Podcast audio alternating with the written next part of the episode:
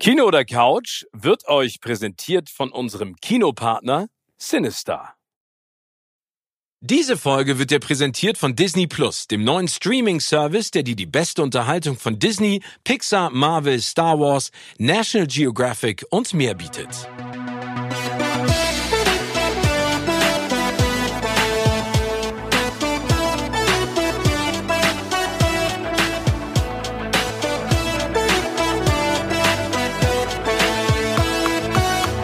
In meinem Podcast Kino oder Couch treffe ich jede Woche prominente Menschen aus den unterschiedlichsten Bereichen. Egal ob aus dem Sport, Musik, Kino, Serien oder Entertainment Business. Und gemeinsam sprechen wir über spannende Filme, Serien und das Leben. Und es wird die alles entscheidende Frage gestellt, Kino oder Couch.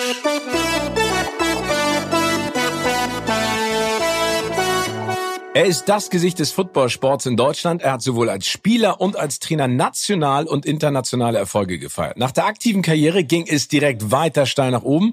Mittlerweile ist er erfolgreicher Sportmoderator und Kommentator, Buchautor und die Hälfte des Teams von Football Bromance und er macht auch gerne mal zwischendurch Joko und Klaas die Hölle heiß. Sein Vorname ist nicht mehr Patrick, sondern Coach. Ich freue mich riesig, heute mit dir zu schnacken. Herzlich willkommen, Coach Izume. Was für eine Ansage. Ich habe mich gefühlt wie in der Pro-7-Sendung. Ja, aber so muss das auch. Ja, aber noch besser eigentlich. Und noch besser. So, Patrick, schön, dass wir uns jetzt endlich mal wiedersehen. Zwischendurch immer aufeinander getroffen bei unterschiedlichsten Shows, aber als Hamburger in Hamburg gemeinschaftlich vom Mikro. Das gefällt mir am allerbesten.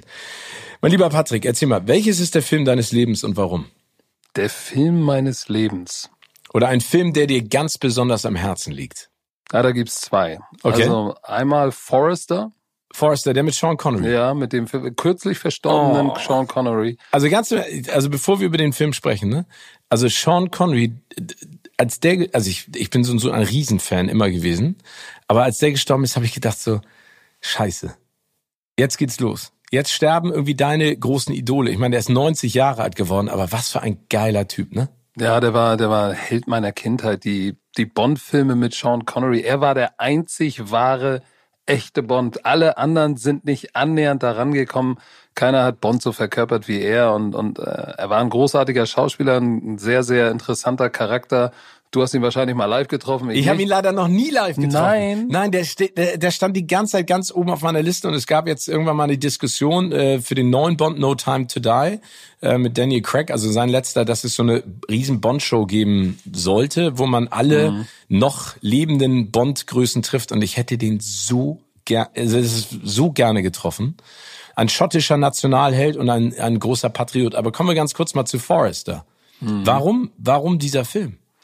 Ähm, erstmal, erstmal ist er auch in diesem Film großartig in der in der Rolle dieses verschrobenen alten ähm, Buchautors oder oder oder ja Buchautors oder Schriftsteller und äh, dann die Kombination mit diesem jungen schwarzen Athleten aus einer schlechten Gegend, der aber ein, der ein super Talent hat und äh, wie er das aus ihm rauskitzelt und wie die auch diese diese Geschichte, wie die beiden Männer in aus verschiedenen Welten, verschiedenen Altersgruppen zusammenkommen und, und, und wie es sie dann doch am Ende des Tages die Leidenschaft, dich unabhängig von sozialer Herkunft, Alter, und, und, und Hautfarbe dich doch dann verbindet, finde ich in diesem Film nicht so plump dargestellt, sondern auf ganz, ganz charmante und wirklich geile Art und Weise. Und ich, ich habe den Film vor ein paar Wochen lief der bei Kabel 1, glaube ich, oder so, äh, habe ich, hab ich reingesappt und gesagt, oh mein Gott, nein, der läuft noch mal und bin hängen geblieben und war wieder begeistert, wie jedes Mal, wenn ich diesen Film gucke. Aber es ist auch so eine schöne Hero's Journey, ne? Ich mag das auch gerne, wenn so, keine Ahnung, also du hast es gerade gesagt, wenn so ein Underdog mit einem verschrobenen Menschen zusammenkommt und beide von, voneinander was lernen. Das ist ja so ein bisschen wie, kennst du auch Gran Torino? Ja, äh, mit Clint Eastwood, das ist ja, ja auch so, ne? Der ja, ja. rassistisch geprägte alte weiße Mann, der sich mit der asiatischen Familie ähm, genau. ähm, befreundet. Ich fand den auch super. Und vor allen Dingen, das, was du auch gerade geschrieben hast, äh, ich finde, es ist ein schönes Beispiel, ohne Klischees so ein Thema zu behandeln, was total wichtig ist, ja mehr denn je, also schon immer, aber ähm, ich fand den auch ganz toll. Ich meine, der ist 20 Jahre alt, ne? aus dem Jahre 2000. Ja, der, der ist uralt. Als ich ihn neulich wieder gesehen habe, wurde mir klar, meine Güte, bist du jetzt auch ein alter Sack, weil ich erinnere mich noch gut äh, an die Zeit, als der Film rauskam. Aber ja, scheinbar bin ich auch nicht mehr der Jüngste. Na, du bist noch knackig. Knackig und knackig, knackig und jung. Also das ist der eine, Forrester. Und da und dann gibt's noch einen, sagst du? Ja, also es gibt, ich habe natürlich, es gibt, ich muss zwei weitere Filme nennen, die Du darfst. Ja, ich darf. Zwei weitere, das ist nett. Ähm, einmal Avatar. Oh. Ich weiß nicht, wieso meine Frau sagt immer Avatar im Ernst jetzt. Ah, ich finde den, als er rausgekommen ist und ich den geguckt habe, ich fand den unglaublich. Der hat mich so, der hat mich so mitgenommen und ich, ich fand den einfach, fand die Idee, die Geschichte, wo du natürlich auch wieder sagen kannst, ja, das ist ja, kannst ja auf unsere Erde übertragen, ne, mit, mit Minderheiten und oh, oh. Ich fand's einfach, die Geschichte fand ich unglaublich, wann immer der im Fernsehen läuft, obwohl ich die DVD oder Blu-ray hab. Ich guck den immer wieder. Ich auch. Der hat mich total mitgenommen. Da ist jetzt, da würde ich jetzt nicht sagen, dass mich irgendeine schauspielerische Leistung da total abgeholt hat, aber das Gesamtkonstrukt dieses Filmes mit der Story und die Umsetzung auch Weltklasse und äh, Nummer drei ist School of Rock mit Jack Black. Ah, Ey, sag mal, das ist so geil, weil, äh, also zu Avatar, ne, kann ich auch nur sagen, ich, ich weiß noch, das war total äh, witzig, weil ich habe am Abend vorher die Premiere von Küss den Frosch im König der Löwenzelt hier in Hamburg moderiert und am nächsten Morgen war die Pressekonferenz zu Avatar in Berlin mit James Cameron, Stephen mhm. Lang, Sam Worthington, Zoe Saldana und dann bin ich nachts nach dieser Premiere nach Berlin gefahren, war um zwei in Berlin und musste dann den Film logischerweise erstmal gucken und bin morgens um halb sieben aufgestanden, habe dann um sieben Uhr Avatar geguckt. Ne? Und das ist ja eigentlich die, die schlimmste Zeit, um Film zu gucken.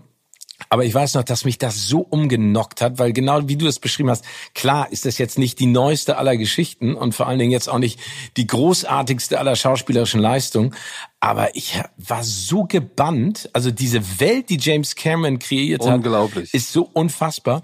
Und das Geile war, in der Pressekonferenz, also Stephen Lang ist ja der Bösewicht, ne, das ist auch so eine Kante und James Cameron ist ja eine Erscheinung, muss man dazu sagen. Also der strotzt vor Selbstbewusstsein, das ist schon ich, ich habe ich, ich hab jetzt ihn nicht mal vor, vor Augen. Ich wüsste nicht, wie er aussieht. Also er ist relativ groß, äh, Hakennase, ein bisschen, ein bisschen hagerer, aber äh, ist, ein, ist ein Riese. Und dann äh, steht jemand auf äh, in der Pressekonferenz, ein Journalist, also einer von der kritischen Presse, und sagt zu ihm, äh, Herr Cameron, also die Geschichte haben wir ja schon tausendmal gehört. Das ist ja nichts anderes als Pocahontas.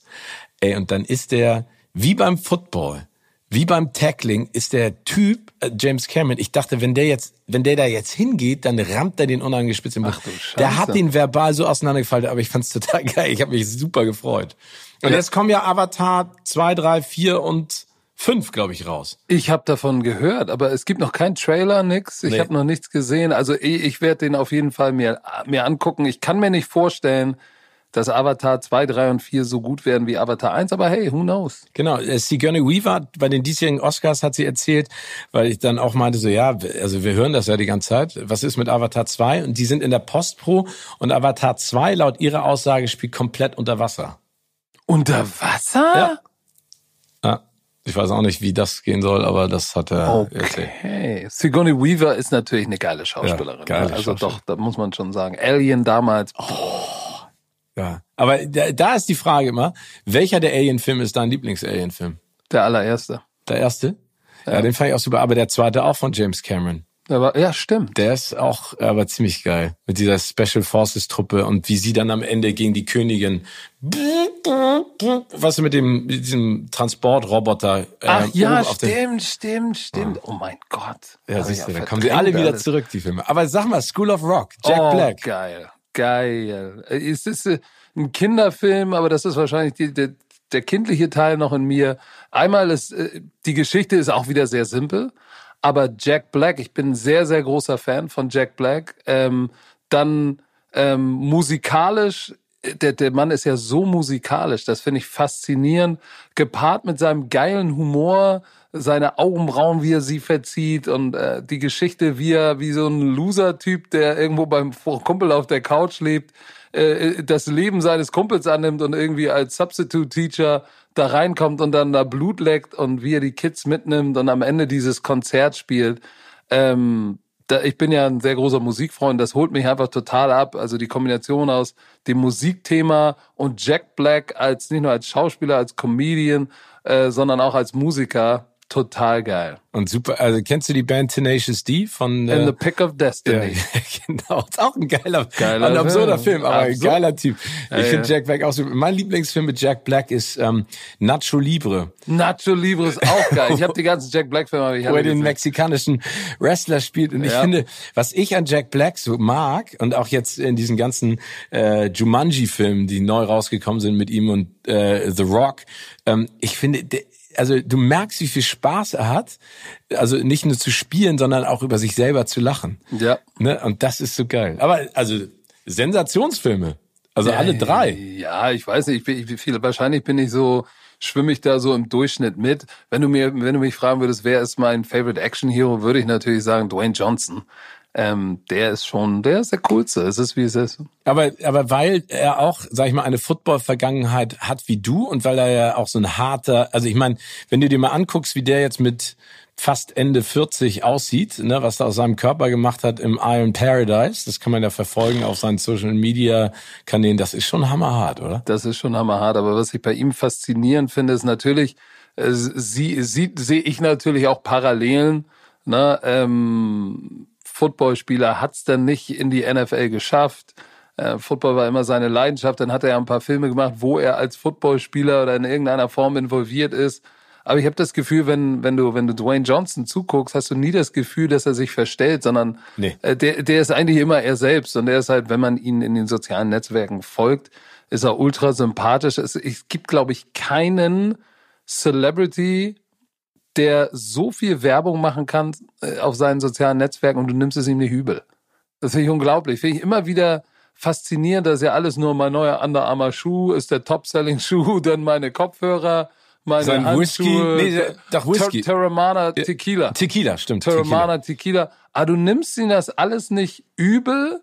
Und ich glaube, der Grund dafür ist, dass er auch immer seine, seine Produktionsfirma heißt ja Seven Bucks Production, weil er hat mit sieben Dollar mal angefangen weil, weil du diese Geschichte, hey, ich hatte nichts und bin mit sieben, sieben Dollar und einer Tasche im Auto mal gestartet und jetzt bin ich hier und ich mache auch weiter, weil ich nicht aufhören will, weil das äh, mein Lebensmantra ist, nicht stillzustehen und weiterzumachen, größer zu werden.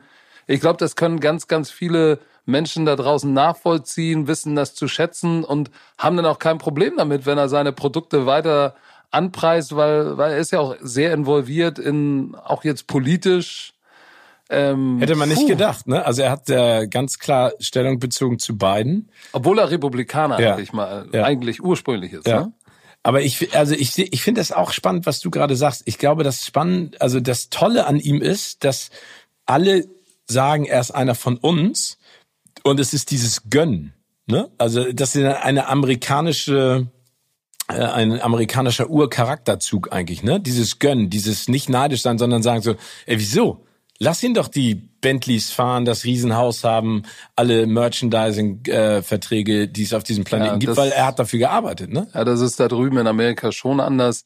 Ähm, hier in Deutschland ist es natürlich, ist, haben wir das umgedrehte Problem, wenn du hier hart arbeitest und du fährst ein dickes Auto. Ja, guck dir mal den ja. Gätchen an, jetzt fährt er auch noch mit dem Bentley hier durch die Gegend. Was soll das denn jetzt? Aber das fände fänd ich absurd, weil ein Bentley, aber du hast recht. So, aber äh, da drüben sagt man, oh Mensch, der Gätchen, bei dem läuft, der fährt ein Bentley, Hut ab. Ich mag ihn vielleicht nicht, aber er fährt ein Bentley. Er fährt ein Bentley. Mein Vater hat immer eine Geschichte erzählt und meinte so. Du fährst hoffentlich kein Bentley. Ich fahre kein Bentley. Ich auch nicht. Ich kann gar nicht Auto fahren. Das ist auch okay. Doch, das kann ich. ähm, nee, mein Vater hat immer, hat mir immer so ein schönes Beispiel gesagt, äh, treffen sich ein Amerikaner, ein Franzose und ein Deutscher an der Ampel und neben den hält ein Typ in einem sensationellen Sportwagen. Da sagt der äh, Franzose, scheiße, so ein Auto werde ich nie fahren. Der Deutsche sagt, warum fährt dieses Arschloch so ein Auto? Und der Amerikaner sagt, das Auto fahre ich bald. Also, ne, in das der Motivations, in der Motivationsstufe, und das fand ich ganz spannend. Und wir wollen jetzt ja nicht alles über ein Kleeluben, was aus Amerika kommt. Um aber das habe ich immer geschätzt, ne? Also immer dieses, äh, diese, diese Symbolik des vom Tellerwäscher zum Millionär finde ich ja immer noch äh, ein schönes plastisches Beispiel, auch wenn das vielleicht nicht immer so funktioniert. Da gibt es ja genügend Probleme. Aber bei Dwayne The Rock Johnson sehe ich das auch. Ich meine, Ballers, guck dir mal an, was der auch gemacht hat, ne? Also was der nebenher macht, was der produziert, für was der sich einsetzt. Ich, ich frage mich die ganze Zeit, wie viel Stunden hat sein Tag? Ja, wenn man, ich folge ihm ja bei Instagram und dann sieht man manchmal irgendwie um zwei Uhr, um drei Uhr, um vier Uhr morgens im Iron Paradise verdreht er äh, da die riesen Handelstangen. Ähm, dann ist er irgendwie im Privatjet, irgendwie drei Stunden später ein Live-Video nach auf dem Weg nach Bangkok, wo du sagst, alter Schwede, hat er hat er 34 Stunden der Tag für ihn und, und arbeitet er 32, wann schläft er eigentlich? Ähm, aber ich glaube tatsächlich, Jumanji hat er auch selber produziert, ja, ne? Ja. Ja, das ist schon krass. Und auch Ballers, äh, wo du Ballers Geile ansprichst, Serie. ist sehr, sehr geil. Ähm, aber das ist eine HBO, die kann man, kann man die hier sehen? Auf ich, Amazon auf kannst Amazon du die runterladen. Das ist eine, das ist eine geile, und ich habe noch nicht mal alle Staffeln geguckt. Das ist natürlich eine geile Football-Serie. Das ist die, die für mich als jemand, der in der NFL war, kann ich sagen, die ist am nächsten an der Realität. Nicht ganz da, ist natürlich immer noch ein bisschen überzogen, aber verdammt nah an dem, was in der NFL los ist. Und deshalb ist sie so cool. Und ähm, er, er der, den Cast, den er da spielt, er spielt ja nicht äh, einen Spieler, sondern einen ehemaligen Spieler mit ganz vielen Problemen, Schmerzmittel, süchtig und, und auch ein paar mentale Probleme, der sein Weg, äh, wir wollen ja nicht spoilern, ne, der sein Weg von, von einem kleinen Berater in einer größeren Firma sich nach vorne arbeitet und was der alles erlebt. Und ganz charmant ist natürlich, dass der zweite große Caster JD Washington ist, ne? Der ja hier in Hamburg tatsächlich mal Football gespielt hat, Wirklich? den ich gecoacht habe, ja? Nein. Das war einer meiner Spieler. Den, der Sohn von Denzel Washington, der Hauptdarsteller aus Tenet. Genau, JD. Ach Quatsch. Ja. JD war bei dir. Und war, das, war das ein talentierter Footballer? Der war okay, aber der war jetzt keine Rakete, aber er war gut genug, um in der NFL Europe zu spielen. Der war einer meiner Running Backs in der NFL Europe. 2006 oder 7. Und hat er damals schon Ambitionen gehabt, in irgendeiner Art und Weise äh, Schauspieler zu werden? Ja, wir haben natürlich äh, in der Running Back Group, die ich dann hatte, dann sprechen wir natürlich mal, haben wir mal darüber gesprochen, wie ist das so mit so einem bekannten Vater? Da hat er gesagt, boah, das ist echt anstrengend. Äh, hat da ein paar interessante Geschichten auch über Denzel Washington erzählt, wo ich gesagt habe, puh, ei, ei, ei. Ähm, du kannst die gerne mit uns teilen. Das äh, nein, die teile ich okay. nicht. Äh, aber die waren sehr interessant und natürlich habe ich ihn auch mal gefragt, Mensch, wäre das was für dich? Und er hat gesagt, ja du, wenn meine Sportkarriere zu Ende ist, kann ich mir das vorstellen, aber der, mein Name wird mir eher hinderlich sein, weil natürlich alle mich immer mit meinem Papa vergleichen. Aber ich glaube, der hat einen guten Weg gefunden, sich dahin zu arbeiten, weil Ballers hat er halt einen Footballspieler gespielt und das war er ja auch. Das heißt, er hat so ein bisschen aus seiner eigenen Geschichte gespielt, na, natürlich überspitzt und dann, ähm, wie hieß denn noch der Film mit, wo er wo er tatsächlich sich als als FBI-Cop sozusagen mit durch jemand anders in den KKK ein ein, ein also Black Clansman. Black Clansman von Spike Lee. Genau von Spike Lee ähm, das war natürlich, das war natürlich auch ein, ein geiler Film, starker Tobak. Ich habe echt gelacht, als er, als ich gesehen habe, dass der Film rauskam und gesehen, wer da äh, die Hauptrolle spielt. Aber der hat sich tatsächlich gemausert zu einem richtigen Hollywood-Star. Der ne? Wahnsinn. Und das finde ich schon krass, wenn, wenn ich bedenke, vor 13 Jahren war noch einer meiner Spieler. Aber ich glaube, du hast natürlich etwas gerade angesprochen, ne? Wenn der Schatten deines Vaters so groß ist, wie von Denzel Washington, ja, ich meine, der ist ja eine Legende, äh, alleine durch seine, durch seine Performances und durch die Oscar-Gewinner. Aber ich, also ich kann mir gut vorstellen, dass der ganz schön anstrengend ist. Also das, was ich so gehört habe, auch über Denzel Washington, wenn du so also ich glaube, der ordnet alles diesem Job unter und ich glaube, da leidest du natürlich als Kind dann auch extrem drunter. Aber hast du noch Kontakt zu JD ab und zu? Nein, noch? gar nicht. Der ist dann natürlich irgendwann äh, abgebrochen, ähm, weil er natürlich in seinem Leben, in seiner so einer Sportkarriere lernt, so viele Menschen kennen, hast viele Trainer und ich war jetzt ja auch nur für eine bestimmte Zeit, für ein paar Monate, ein kleines Zeitfenster sein Trainer. Insofern da gibt's, und wenn du dann so bekannt wirst, dann hast du ja auf einmal 18 Millionen Leute, die du mal getroffen hast. Deshalb versuche ich da jetzt auch gar nicht irgendwie in irgendeiner Form ihn zu kontaktieren oder irgendwas, weil das finde ich dann auch ein bisschen merkwürdig. Das glaube ich. Aber das, das ehrt dich ja auch auf der anderen Seite, ne? Was du ja auch gesagt hast, der Freundeskreis wird dann ja immer größer, je bekannter man wird. Man muss dann immer aufpassen. Aber ich finde ganz spannend, ähm, Patrick, dass du gerade gesagt hast, Ballers ist eine Serie, die für dich ganz nah dran ist an dem, was du ja liebst mit Leidenschaft mhm. auch zelebrierst. Gibt es da keinen Film? Also es gibt ja genügend Filme, die, sage ich jetzt mal, das Football-Umfeld oder die Football das Leben eines Footballers beschreiben. Also ich sag mal, Jerry Maguire ist jetzt ja so ein bisschen wie Ballers, aber raus, aber äh, ein bisschen, okay, du verdrehst die Augen, das kann man jetzt äh, nicht hören. Äh, was ist denn hier an jedem verdammten Sonntag? Also gibt es Filme, die dich da interessieren, weil du die oder ja, per se doof? Nein, ich finde die nicht per se doof. Also Any Given Sunday habe ich natürlich gesehen. Ich habe natürlich Jerry Maguire gesehen. Aber ah, die spiegeln in keinster Weise die Realität wieder. Also wenn ich an Any Given Sunday denke, wo da irgendeiner einen Alligator in die Dusche schmeißt und und, und auch das, das, alle Spiele sind immer in diesem dunklen Look und es regnet und es ist dunkel und ich denke mir so, man kann immer, kann mal jemand Licht anmachen, du kannst ja gar keinen Ball sehen. Ähm, das ist schon sehr, das ist halt sehr dramatisch dargestellt, muss halt im Kino gut aussehen.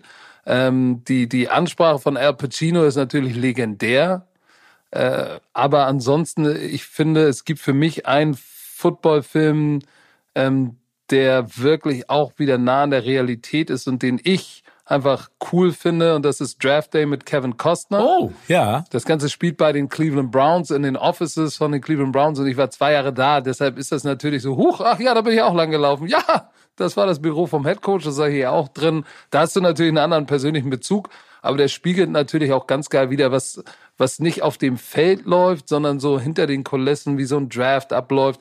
Der ist auch verdammt nah an der Realität. Den finde ich ganz cool. Dann ähm, der Film mit Michael Orr, die, die, die, die Geschichte ähm, der Offensive Line, wie heißt denn der denn noch? Blindside. The, The Blindside, der mit ist natürlich Bullock. auch eine, ja. mit Sandra Bullock, der ist natürlich auch eine schöne Geschichte, weil er auf einer wahren Begebenheit beruht. Aber wirklich den realitätsnächsten Film oder der Realität naheste, nächste, mhm. ähm, ist für mich ähm, tatsächlich Draft Day mit Kevin Costner. Den fand ich übrigens auch toll.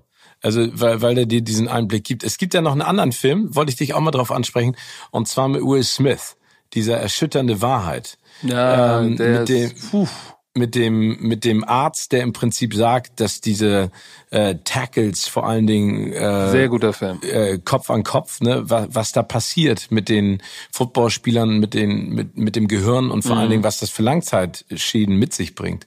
Den hast du auch gesehen und sagst auch also, weil das war ja eine Riesenkontroverse, als ja, ja. da rausgekommen ist, logischerweise auch in der NFL, basiert ja auf einer wahren Geschichte.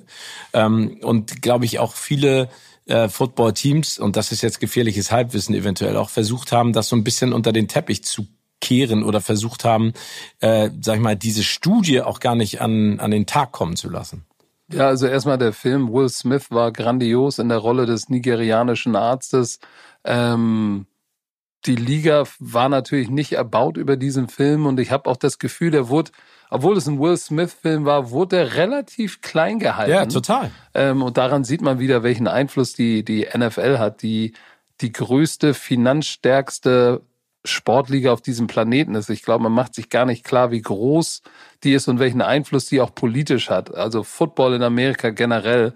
Und äh, das war für mich so ein Zeichen, boah, wie einflussreich die sind, dass sie es schaffen, so einen wirklich guten Film, der auf, eine, auf einer wahren Begebenheit basiert, so klein zu halten. Aber der Film war erstklassig. Natürlich ist da was dran. Müssen wir uns nicht drüber unterhalten, dass das nicht zuträglich sein kann, wenn du immer einen auf den Dötz bekommst. Genauso wie äh, MMA, Handball, Eishockey, Boxen, äh, müssen wir nicht drüber reden.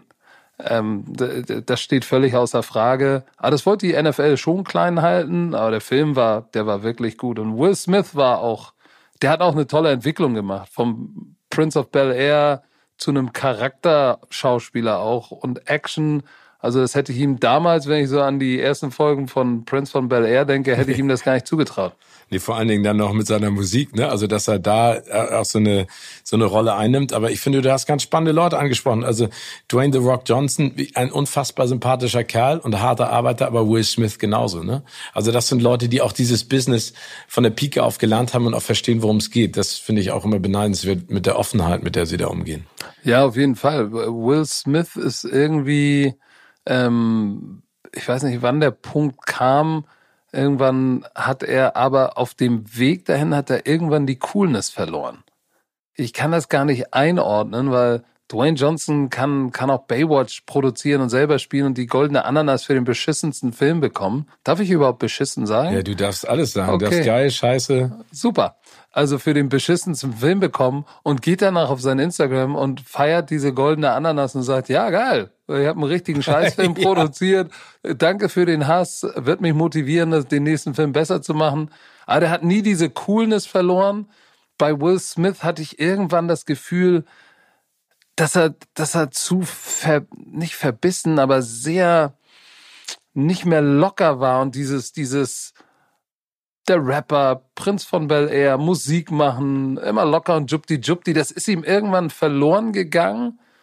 Und ich weiß nicht, dann ist er auch gefühlt so ein bisschen aus den Medien verschwunden. Vielleicht ist es auch eine Alterssache, obwohl Dwayne Johnson und er sind fast gleich alt. Ähm, weiß ich nicht, ich weiß nicht, was da passiert ist, aber irgendwie ist er für mich aus diesen, aus dem großen Medium äh, oder aus den großen Medien so ein bisschen verschwunden, ruhiger geworden und kommt jetzt nur noch punktuell, und das ist jetzt so meine subjektive Wahrnehmung, nur noch punktuell halt in den Filmen vor, während Dwayne Johnson, der ist ja omnipräsent. So, und äh, ob, du, ich kann, ich kenne Will Smith nicht, wahrscheinlich hat er einen Grund dafür und hat gesagt, hey, pass mal auf, ist mir auch egal, ich habe genug Geld, ich mache meine Filme und mache das, was ich will, ansonsten genieße ich die Zeit mit meiner Familie. Kann natürlich auch sein, aber ähm, der, aber ja, irgendwo ich, hat er die Coolness verloren. Ich weiß gar nicht, wie ich das, wie ich das äh, sonst Nee, aber ich, ich weiß genau, was du meinst. Ich glaube, bei, ich glaube, dass da, der Unterschied ist, Will Smith hat ganz lange versucht, dann auch diese ernsthafte Seite zu bekleiden. Also er hat gesagt, mir ist das nicht genug, sag ich mal, der Action-Comedy-Superhero zu sein, sondern ich will, ne, Pursuit of Happiness war cool, Ali war cool, aber dann hat er so ein paar Entscheidungen getroffen, die man nicht verstanden hat. Und ich glaube, bei Dwayne äh, The Rock ist das im Prinzip so, der sagt, ich bin halt ein Entertainer.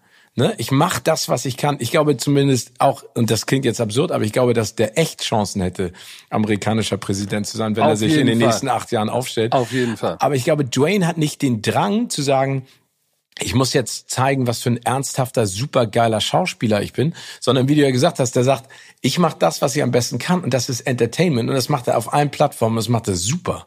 Welcher Film, in welchem Film, für welchen Film hat Dwayne Johnson, das war glaube ich noch am Anfang seiner Filmkarriere, hat er doch einmal wirklich abgenommen und, und so einen ambitionierten, glaube ich, so einen ambitionierten homosexuellen Schauspieler gespielt, der unbedingt nach vorne wollte. Ich weiß nicht, ich habe das Bild noch vor Augen mit so einem engen, engen Shirt und einer Schlaghose und so einem Afro.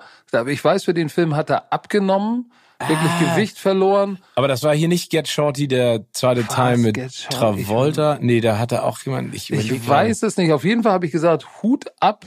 Da, da, da, ich weiß auch nicht, ob er, ob, ob, die, ob er in der Rolle einen Homosexuellen gespielt hat, aber das habe ich jetzt noch so im Kopf und ich, ich kann mich noch so grob an den Film erinnern und habe gedacht, Mensch, dass er, dass er da auch nicht irgendwie jetzt Angst hat zu sagen, ja, ich bin der große Dwayne Johnson mit Muskeln und Tätowierung, ich kann jetzt nicht abnehmen und, und, und so einen komischen, schrulligen Typ, Typen spielen. Hat er auch gemacht und ja. hat das übrigens gut gemacht ja. und danach wieder 20 Kilo zugenommen und wieder Eisen gefressen. Und äh, da hätte keiner gesagt, ja, du bist aber echt ein, ein Lappen, weil du weißt, Dwayne Johnson kommt sonst vorbei, bricht dich auseinander und frisst dich. Vor allen Dingen, ey, wie der jetzt aussieht, ne? Das ist schlimm. Ey, für, für Black Adam trainiert er sich da gerade einen Körper an, also und ich habe ja den schon ein paar Mal getroffen, ne? Und der war ja schon hier in den Fast and the Furious äh, Teilen schon ein Monster. Bei Hobbs and Shaw ist das ja, der hat einen Bizeps, der ist so groß wie, also ich bin jetzt schmaler als du, aber so groß wie mein Oberkörper, ne? Also das ja, ist der, Im Moment sieht er echt schlimm aus ja. und äh, ich, ich, ich hoffe, er nimmt keine komischen Sachen. Das hoffe ich auch. Ich wage es aber aufgrund meiner Erfahrung zu bezweifeln. Ja, ich glaube, das ist so wie Sylvester Stallone, der nach Australien einreist, um einen Film zu drehen und dem erstmal seinen Koffer an äh, Medikamenten abnehmen am Zoll. Und er sagt Echt? so, ja, ja, haben sie gemacht. Ach, ja, ja. ja, gut, du, der, Sylvester Stallone sieht auch echt, der kann ja kaum mehr lächeln, ne? Ja, genau, aber auch sein ganzer Hals, ne? Das ist alles so total versteift. Aber auf der anderen Seite, also noch macht er Actionfilme. Noch nehme ich ihm das auch ab, komischerweise. Weißt du, wen ich auch sehr, sehr cool finde, wer im Alter immer cooler geworden ist, ist Arnold Schwarzenegger. Ja. Finde ich auch. Also gerade jetzt, ich, ich folge ihm auch in den sozialen Netzwerken. Mit seinem äh, Esel im mit Garten. seinem Esel, der dann, der dann, der, der ist ja nicht nur im Garten, der kommt ja auch ins Haus. So, dann sitzt er da irgendwo auf seinem Schaukelstuhl vor so einem Bücherregal, dann kommt der Esel ins Bild getapst oder eine Ziege oder irgendwas und der hat halt, der gibt äh, dann halt auch politisch seine Meinung, der ist ja auch Republikaner, aber ist da sehr Trump-kritisch und ähm, er haut ihm das um die Ohren zum Glück. Das finde ich ja ultra sympathisch, dass er da auch kein Blatt vom Mund nimmt und äh, also Arnie auch ultra sympathisch. Ja, und äh, also der entwickelt, der hat ja diesen einen Film gespielt, Marnie, glaube ich, nee, wie ist der? Das war so ein, so ein, so, wo er so ein bisschen so seine sanfte schauspielerische Seite gezeigt hat jetzt in den letzten fünf Jahren. Echt, den habe ich nicht gesehen. Ja, also äh, der war echt auch ganz gut. Also ich, ich finde ihn auch wunderbar. Ich bin ja mal gespannt, weil die wollen ja jetzt eine Fortsetzung drehen von Twins, hast du davon gehört? Und Ach. zwar, ja genau, Arnold, Danny DeVito und Eddie Murphy ist der Dritte. Oh, das ist eine Kombination. ja. Also, äh, oh, stimmt, wir haben noch gar nicht über Eddie Murphy gesprochen. Oh. Also Beverly Hills Cup war natürlich in, in meiner Jugend. Wann kam denn der erste Teil raus? Ende der 80er? Ja, ne? nee, ich glaube sogar ehrlich gesagt früher. Ich glaube 86, 85, ich guck mal ganz kurz ja, nach. Aber 11, in der 12 Richtung. war ich dann so, 86 war ich 12. Aber das war natürlich, das war natürlich auch ein, die, die, das waren. Das waren Meilensteine. Meilenstein, weil Eddie Murphy war halt cool. Und er ist immer noch cool. Der hat jetzt auch gerade den zweiten Teil von ähm, 1984, der erste. Wow, da war ich zehn. Aber ich, es gibt Passagen aus diesem Film, die ich immer noch im Kopf habe, die ich nicht vergesse. Als er in der, ich war, was, ist es im zweiten Teil oder im ersten Teil? In der Kunstgalerie. Glaub, in der Kunstgalerie, wo auf Serge, Zitrone, ja. Sie wolle haben Durst? Ich mache Ihnen ein Espresso hinten in der Küche mit einem Fitzelchen Zitrone von Charlie. Ist verrückt, sollten Sie probieren. Ey, ich habe so ich gelacht. Auch. Und ich lache immer noch drüber. Das ist zum Beispiel ein Film, den kann man im Original gucken, aber auch in der sensationellen deutschen Synchronfassung. Ne? Das stimmt. Weil das die stimmt. echt gut ist. Also es gibt ja einige Sachen, die kannst du synchronisiert nicht gucken. Nee. Hast du eigentlich mal Filme synchronisiert? Ich habe ein äh, äh, dieses Jahr Spione Undercover habe ich äh, synchronisiert. Das war so ein ähm, Animationsfilm. Den äh, da hat äh, Lance Sterling ist der Agent gewesen, der sich in eine Taube verwandelt, weil er Ach, der. Genau, und den hat im Original Will Smith gesprochen. Und der warst du? Ja, genau. Ich war oh. Lance Sterling. Ey, und ich habe geschwitzt. Ich habe zwei Wochen lang dieses Ding, weil jeden also hast du mal synchronisiert? Nee, keiner will meine Stimme hören. Doch.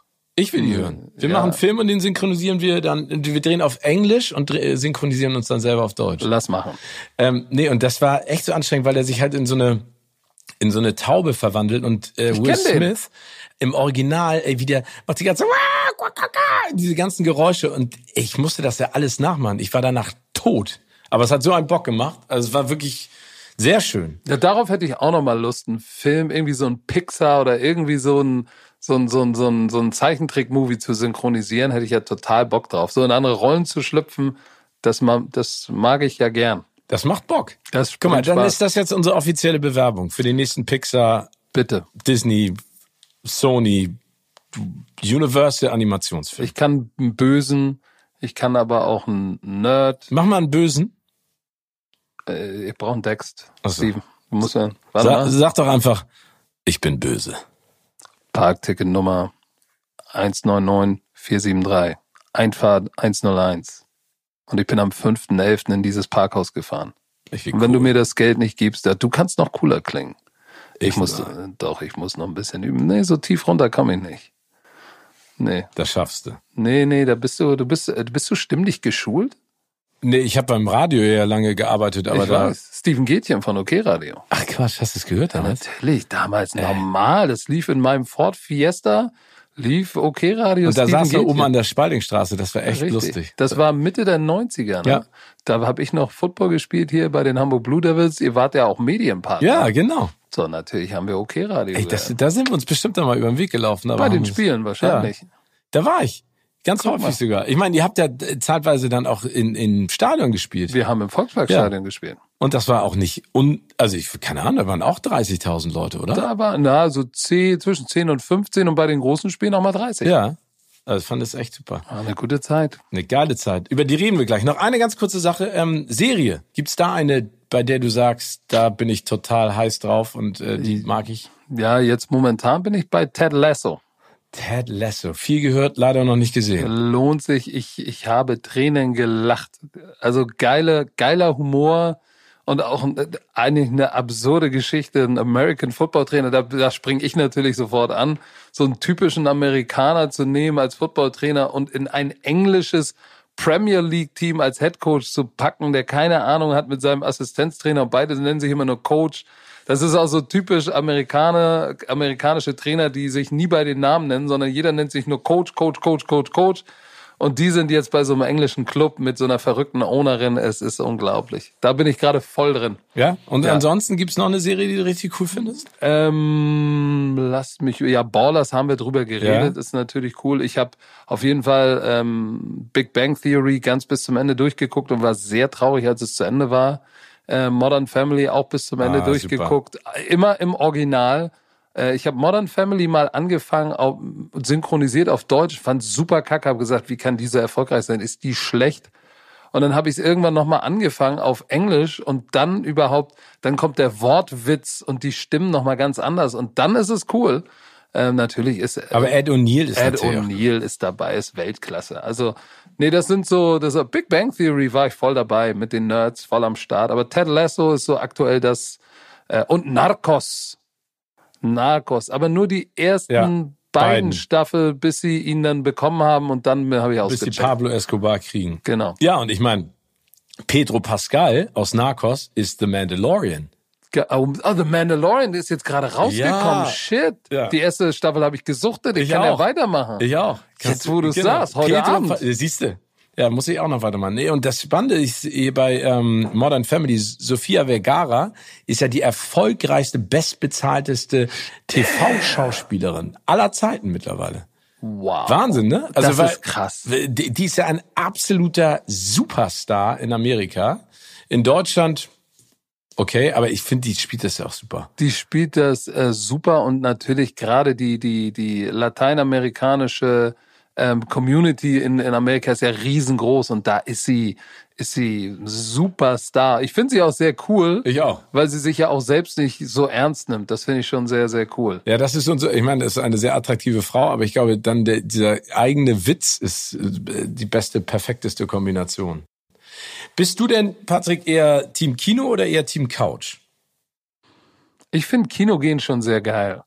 Ähm, wenn, wenn Oma Heidi, meine Mutter, mal auf die Kinder aufpasst. Oma Heidi? Oma Heidi passt auf die Kinder auf und dann mit meiner Frau ins Kino zu gehen, Popcorn zu kaufen, äh, ne, eine große, fette, ein Liter Cola, auch nicht Zero, sondern Vollgas mit Zucker und einfach, und dann nochmal Eiskonfekt dazu alte Schule, so wie früher hier am Gänsemarkt, als der Uferpalast noch stand. Oh, erinnerst du das noch? Also wir ja. müssen dazu sagen, äh, Patrick und ich, dass das Uferkino war das Nonplusultra, das war der Treffpunkt der Hamburger Jugend und die hatten 16 Kinos, oder hatten sie 18? 16 oder 18 Kinos?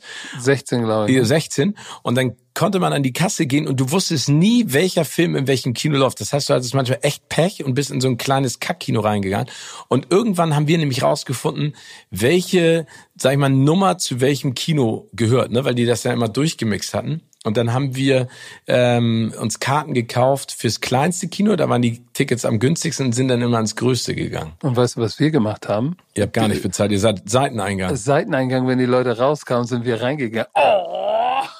Du Bösewicht. Und ich weiß auch noch, wo der Seiteneingang war. Ja, ja. Aber das war eine geile Zeit. Aber um auf das ursprüngliche, auf die Frage nee, aber ganz kurz, weißt, oh, Film, an, weißt du, an welchen Film ich mich da noch erinnere? Kennst du noch Remo Williams unbewaffnet und gefährlich? Das sollte, das sollte der neue James Bond sein. Das war so ein Typ, der über Wasser laufen konnte, der dann so. Nee, den habe ich verdrängt. Achso, okay, egal. Den, den habe ich verdrängt. Google irgendwann mal Remo Williams unbewaffnet und gefährlich. An den erinnere ich mich noch ganz klar. Wasser laufen? Ja, und ich hatte dann Date damals mit äh, äh, Mädel, ey, und dann sind wir zu spät gekommen, weil das gab ja keine Sitzplätze und wir wollten Karate Kid 2 gucken und dann war Mitte Mitte waren zwei mm. Sitzplätze frei. Ey, wir überall durch und dann war aus einem Sitz die Sitzschale rausgebrochen. Dann hat sie gesessen und ich habe so halb gekniet, zweieinhalb Stunden. Oh, da ist natürlich auch nichts passiert. Traum. Ja, das war, das Aber Kino, Kino ist schon, ist schon schön, weil, weil Kino hat einen besonderen Flair, finde ich, einfach. Finde ich auch. Und wenn du zu Hause jetzt guckst, also Serie guckst, wo guckst du oder wie guckt ihr? Also gibt's da ein Ritual? Habt ihr einen Beamer? Habt ihr einen großen Fernseher oder auf dem Bett, auf dem Laptop? Nee, Be Bett, Laptop ist so für Serie mal ganz cool, irgendwie 20 Minuten oder so. Aber ansonsten, wir haben auch keinen Fernseher im Schlafzimmer. Ja, wir gucken ab und zu mal äh, ja auf dem Tablet oder so noch mal eine Serie auf dem Bett, aber am liebsten eigentlich auf der Dachterrasse im Sommer äh, ne, Computer oder Laptop oder iPad hinstellen und dann auf den Lounge-Möbeln kannst du in den Himmel gucken, die Girlanden hängen im Hintergrund. Das ist natürlich sehr, sehr cool. Aber wenn wir jetzt so ein Movie Night machen mit den Kindern, machen wir das manchmal. Und dann äh, dürfen sie sich zum Beispiel den Film mit, äh, wo Will Smith mit der mit der Taube, den du ja. synchronisiert hast, den haben wir zum Beispiel vor, glaube ein paar Monaten geguckt. Da haben wir Movie Night gemacht. Da machen wir uns Popcorn und sitzen unten im Wohnzimmer, haben einen großen Fernseher. Den benutzen wir. Wir gucken ja kaum mehr lineares Fernsehen so, außer Sport. Ähm, dafür wird er dann mal benutzt. So, und wenn nicht Corona ist, kommen dann auch noch die Nachbarkinder dazu und dann machen wir Geil. Movie Night und dann sitzen bei uns ein paar Kinder und dann, und dann gucken wir so einen, so einen Kinofilm zu Hause. Und haben alle Spaß. Ja. Aber das ist so, so großartig. Aber ich, wie gesagt, Kino ist immer noch etwas ganz Besonderes. Aber du hast es eben gerade angesprochen. Ähm, ich finde es so, so, so Wahnsinn, wie deine Liebe zu einer Sportart sich jetzt einfach so ausbreitet und wie viele Menschen du dafür auch begeistern kannst in einem sehr fußballgeprägten Land. Habt ihr eine Wahnsinns-Fanbase. Aber wie bist du denn zum Football gekommen? Also was war die Initialzündung? Weil du bist ja auch relativ spät erst dazu gekommen, weil du ja vorher auch Fußballer warst. Ja, ich habe äh, hier in Hamburg Fußball gespielt von der zweiten F bis äh, durch zur A-Jugend. Ähm, Welche Position? Ja, ich habe im Tor angefangen, dann war ich irgendwann Innenverteidiger ähm, oder da oder nee, stimmt gar nicht. Außenverteidiger. Damals hieß das ja noch Manndecker. Ja. Da gab es nicht Innen- und Außenverteidiger, war es Manndecker. Dann wurde ich irgendwann wurde ich irgendwann äh, Libero. Dann bin ich irgendwann äh, so bei Richtung C-Jugend bin ich dann ins mittlere Mittelfeld gerutscht. Da war ich ein Zehner. Und ganz am Schluss war ich tatsächlich die Brechstange, der Mittelstürmer und der Knipser. Aber ich glaube, äh, am besten habe ich tatsächlich äh, in der in der neuen in der neuen Terminologie wäre ich wahrscheinlich am besten Sechser oder ein Innenverteidiger. Ich auch. So, er war groß, athletisch, ähm, zweikampfstark. So, das war das war dann auch ultimativ der Grund, warum Fußball irgendwann mir nicht mehr genug gegeben hat, weil da der, diese competitive nature, ich weiß gar nicht, wie man das auf Deutsch übersetzen kann, dieses sich messen wollen und dann auch nicht und auch physisch, ohne dass gleich jemand hinfällt und einen offenen Schien- und Wadenbeinbruch vortäuscht und eine rote Karte erschwindelt. Das war dann irgendwann für mich, wo ich gesagt habe, nee, das ist es nicht und ähm, jemand, den ich damals kennengelernt habe, der hat bei den Silver Eagles gespielt, Frank Fischer. Polizist in Hamburg jetzt, Frank Fischer, hat gesagt, ey, bist auch ein guter Athlet, bisschen aggro, schnell. Ein bisschen aggro? Aber dürr, komm doch mal mit zum Football. Und ich habe gesagt, ja, du, finde ich ganz geil, äh, kann ich mal machen. Der hat mich mitgenommen zu den Silver Eagles. Und da habe ich erstmal richtig aufs Maul gekriegt. Das, das erste, beim ersten Training sollte ich nur rennen und einen Ball fangen. Und ich bin irgendwie an einem Passverteidiger vorbeigelaufen und habe dann im Sprung den Ball gefangen, dieses Ei gefangen. Und alle haben gesagt, boah, shit, ey, der Junge ist schnell, der hat Talent. Und ich habe gedacht, ey, wie geil ist das denn? Ja, bleibe ich hier. Was ich natürlich nicht wusste, ist, dass du auch richtig aufs Maul bekommst. Ne? Und dann habe ich jeden Tag von den Veteraner Frank Fischer, Frank Schlag, wie sie alle heißen, Ollo Zimmermann, die haben mich vermöbelt. Da gab's richtig einen an Schmierhals im Training. Aber ich fand das okay. Irgendwie hat mir das gefallen, auch das Miteinander und diese diese, dieses, dieses, dieser Zusammenhalt eines Footballteams, was ganz anderes. Und das war 92, da war ich 18, habe ich begonnen.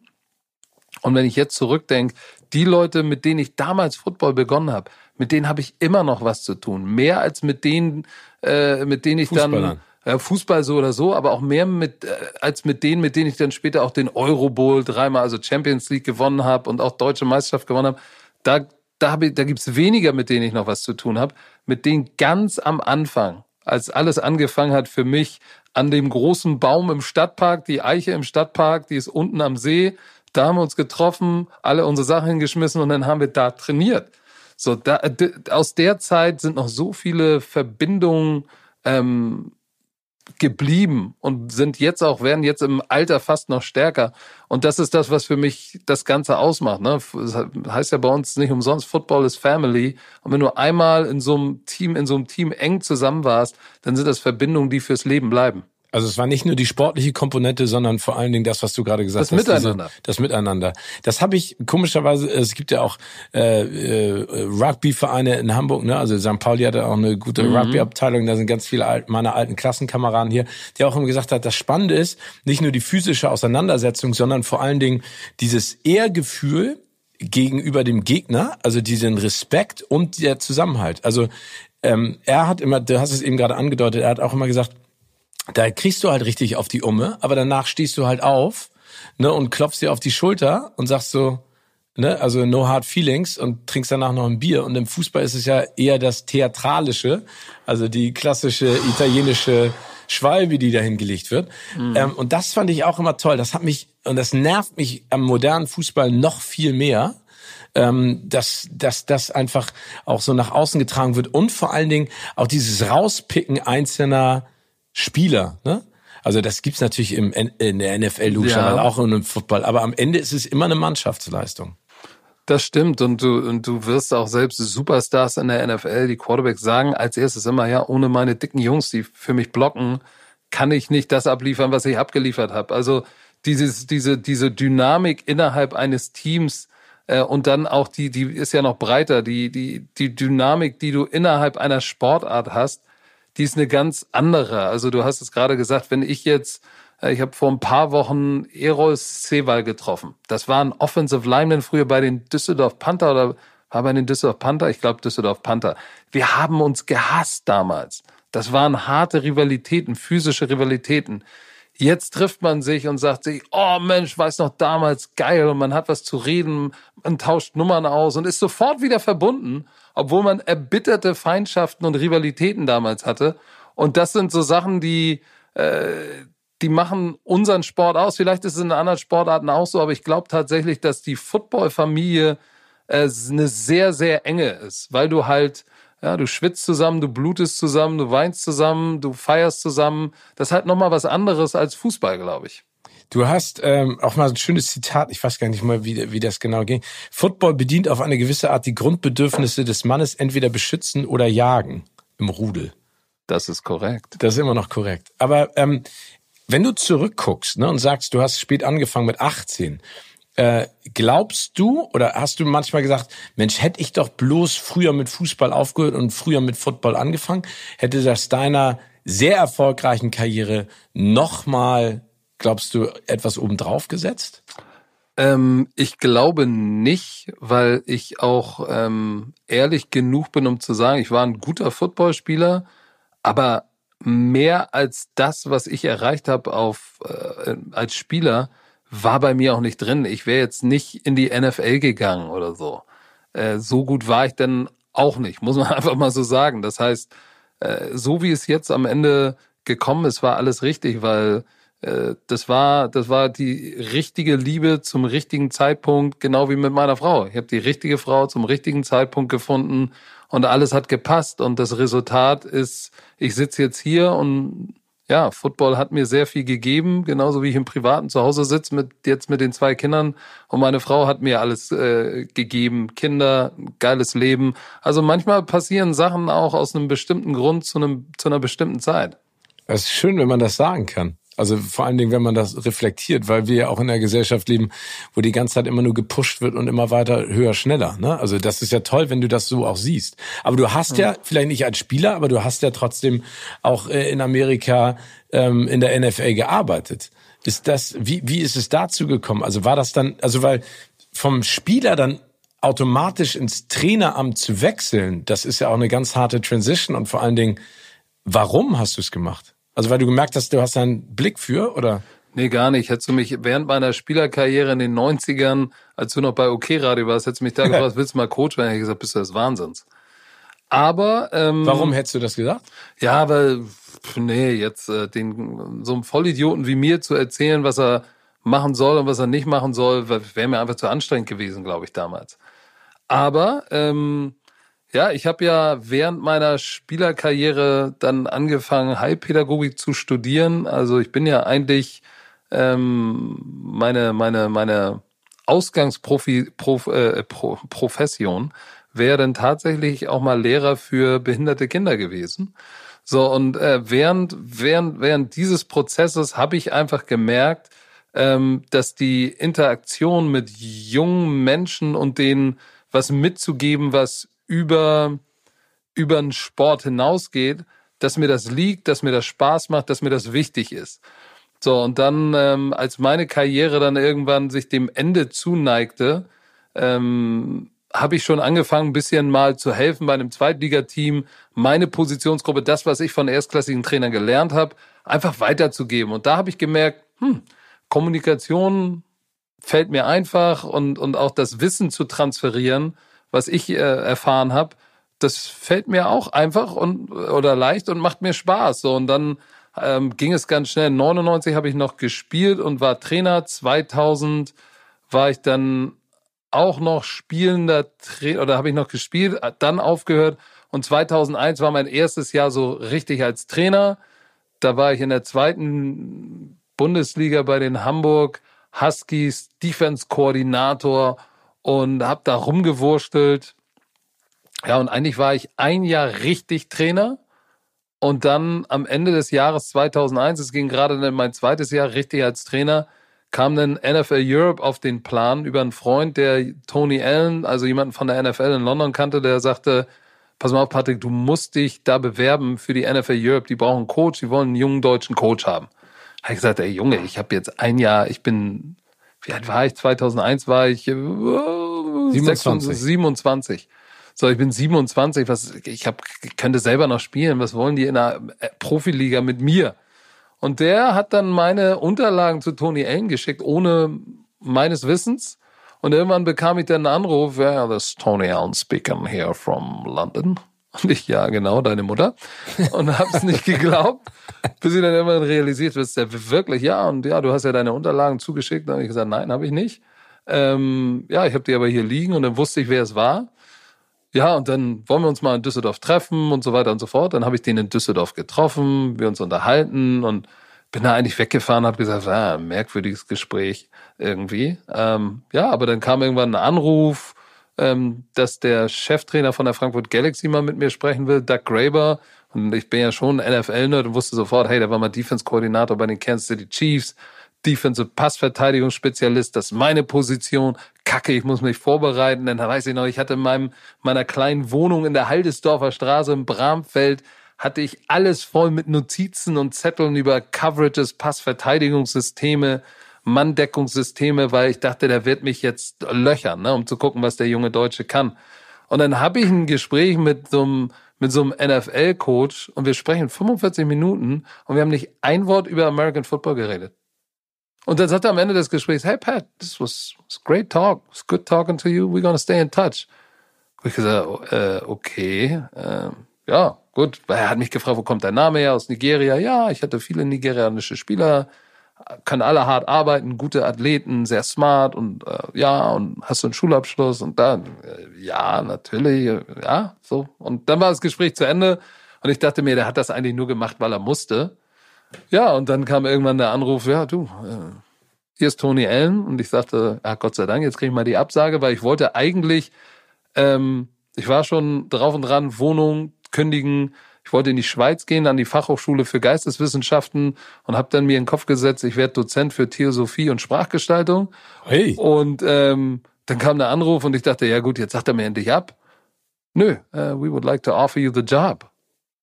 Äh, okay. Äh, habe ich ihn gefragt, wie lange habe ich denn Zeit zu überlegen? Sagt er, zwei Stunden.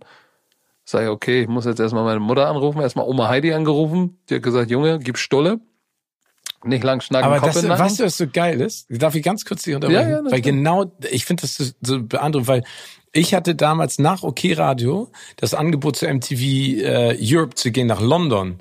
Und die haben mich angerufen und haben gesagt, du, äh, wir möchten gerne, dass du zu uns kommst. Das war ein Montag und am Freitag, und dann meinte ich so, wann soll ich denn anfangen? Ja, Freitag.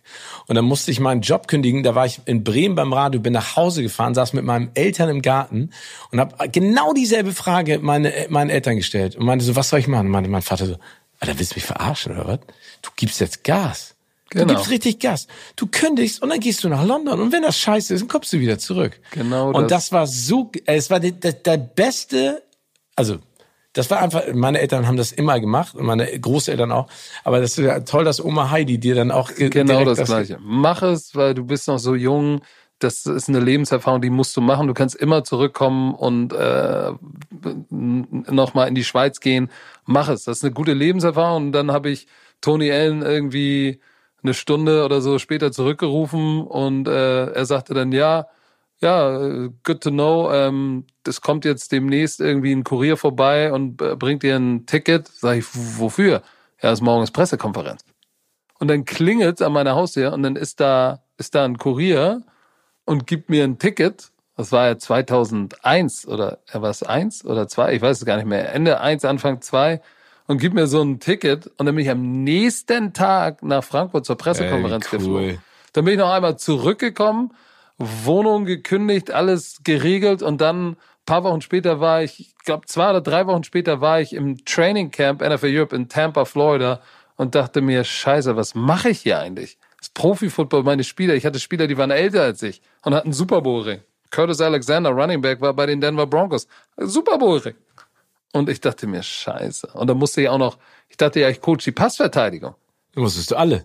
Nee, nee, ich musste, also, ich dachte, ich coach Defense, Passverteidiger. Ja, ja nee. Das ist das erste Coaches-Meeting zu Ende, drei Tage bevor die Spieler kommen. Und dann sagt der Cheftrainer, okay, Defense geht mal mit, äh, mit äh, Coach Valicente, die Offense geht mit Dwayne Painter, den Offense-Koordinator. Ich renne natürlich der Defense hinterher.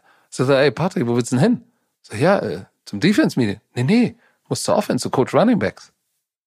Sag ich, Running Backs? Ich habe keine Ahnung. Also ich habe meine Mutter angerufen und gesagt, du pass auf, ich habe jetzt ein Playbook bekommen, das ist dreimal so dick wie die Bibel. Ich verstehe kein Wort. Das ist alles absurder Scheiß. Ich habe keine Ahnung. Das bin in zwei Wochen wieder da. Wohnung ist gekündigt. Ich werde dann wohl bei dir einziehen müssen. aber, aber hey, irgendwie, ich hatte dann absurdes Glück an dem Tag. Das ist nochmal eine Geschichte für sich selbst. Ich kann ja nur sagen, ich habe an dem Tag, wo ich dachte, das wird alles nichts, habe ich einen einen älteren schwarzen Herrn auf dem Weg zur Tankstelle, da wollte ich mir erstmal was zu essen und zu trinken holen, auf meinen Schock, sehe ich auf der anderen Straßenseite einen älteren schwarzen Mann in NFL-Outfit von den Chicago Bears und denke, was macht der denn hier? Ist der ein Fan in Tampa? Kann ja nicht sein. Das war ja kurz vorm Training Camp und die NFL-Teams haben ja immer Scouts geschickt. Ich dachte, gehst mal rüber und fragst den. So, hey, Mensch, ich sehe Chicago Bears, irgendwas mit denen zu tun? Da sagt er zu mir, ja, ich bin Earl Mosley, der Running Back Coach. Ich sag, Coach Mosley, du bist meine Rettung. Ich habe meinen ersten Job als Profitrainer, habe keine Ahnung von Running Backs. Du musst mich jetzt erst drei Tage Zeit, mich abzucoachen. Da hat er mich in sein Hotelzimmer, komm Nein. rein. Wir haben Video geguckt. Der hat mir alles gegeben, Tapes geschickt und ich bin, der hat mich in drei Tagen zum Running Back Coach in der NFL gemacht. Ey, wie geil. Und der hat mir das Leben gerettet, weil ich hatte keine Ahnung von nichts. Ja, aber, aber das ist jetzt also ich finde, das ist ja auch etwas, was ein Charakterzug der Amerikaner ist. Das war total krass. Der hat sofort gesagt, ja, hey, natürlich helfe ich dir. Komm, hier ist meine Karte, ruf mich an. Wenn du nach den Meetings kommst du abends ins Hotel. Ich habe so einen Projektor und Beamer und wir gucken Tape. Ich erkläre dir, was du machen musst. So baust du dein Training auf. Bist du immer noch in Kontakt mit ihm? Also mit Coach Mosley nicht. Der ist, der war damals schon alt. Der ist dann auch bei den Chicago so, Bears okay. weg und dann verändert sich ja immer die E-Mail-Adresse und dann ich hatte nur seine E-Mail-Adresse ah. Von den Bears und dann war er weg. Aber Earl Mosley, ich weiß nicht mal, ob er noch lebt, weil es ja auch schon lange her ist. Aber Earl Mosley hat mir damals das Leben gerettet.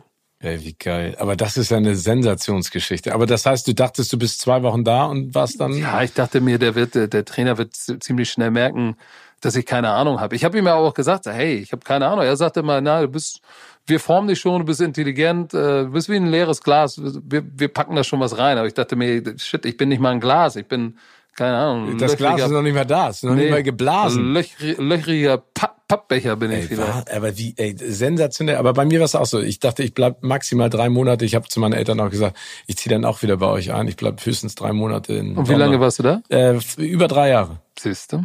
Ja, es war auch die, mit die geilste Zeit. Da habe ich auch alles. Da, das war, ich war auch ein leeres Glas. Und dann haben sie äh, mich vollgeführt. Aber das war auch, bei MTV war das auch so geil, weil die hatten einfach Bock drauf. Die haben genauso wie bei dir gesagt, wenn du Spaß dran hast, dann gib alles und wir lassen dich dann alles machen. Wenn du keinen Bock drauf hast, dann war's das halt. Dann schicken wir dich wieder nach Hause. Wenn, wenn man sich jetzt mal überlegt, also wo das angefangen hat und vor allen Dingen, wie das deine Leidenschaft ja noch mehr befeuert hat, äh, wann kam diese Idee, dass in Deutschland, also jetzt auch im Fernsehen oder das, was du jetzt ja auch machst, äh, groß zu machen? Also wie, wie ist es zu dieser Kombination geworden? Also nach der Profikarriere äh, die nächste Profikarriere? Ja, ich hatte ja keine Ambition. Ich bin ja nicht zum Fernsehen gegangen und habe gesagt, ich mache jetzt Football, helfe Football groß zu machen.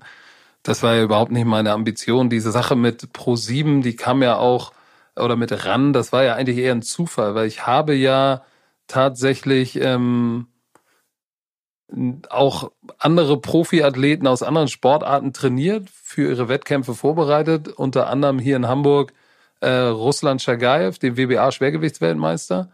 Ähm, ja, und, und, und irgendwie in dem Gespräch mit Russland kam, Russland kam dann irgendwann raus, der hat zwar einen Promoter aus, äh, aus, äh, aus Tschetschenien, ähm, aber die haben hier, der, der wohnte in Hamburg und kämpfte immer in Russland, in Grozny oder in Moskau. Ich habe mich gefragt, warum kämpfst du denn nicht hier? Es gibt doch Runboxing.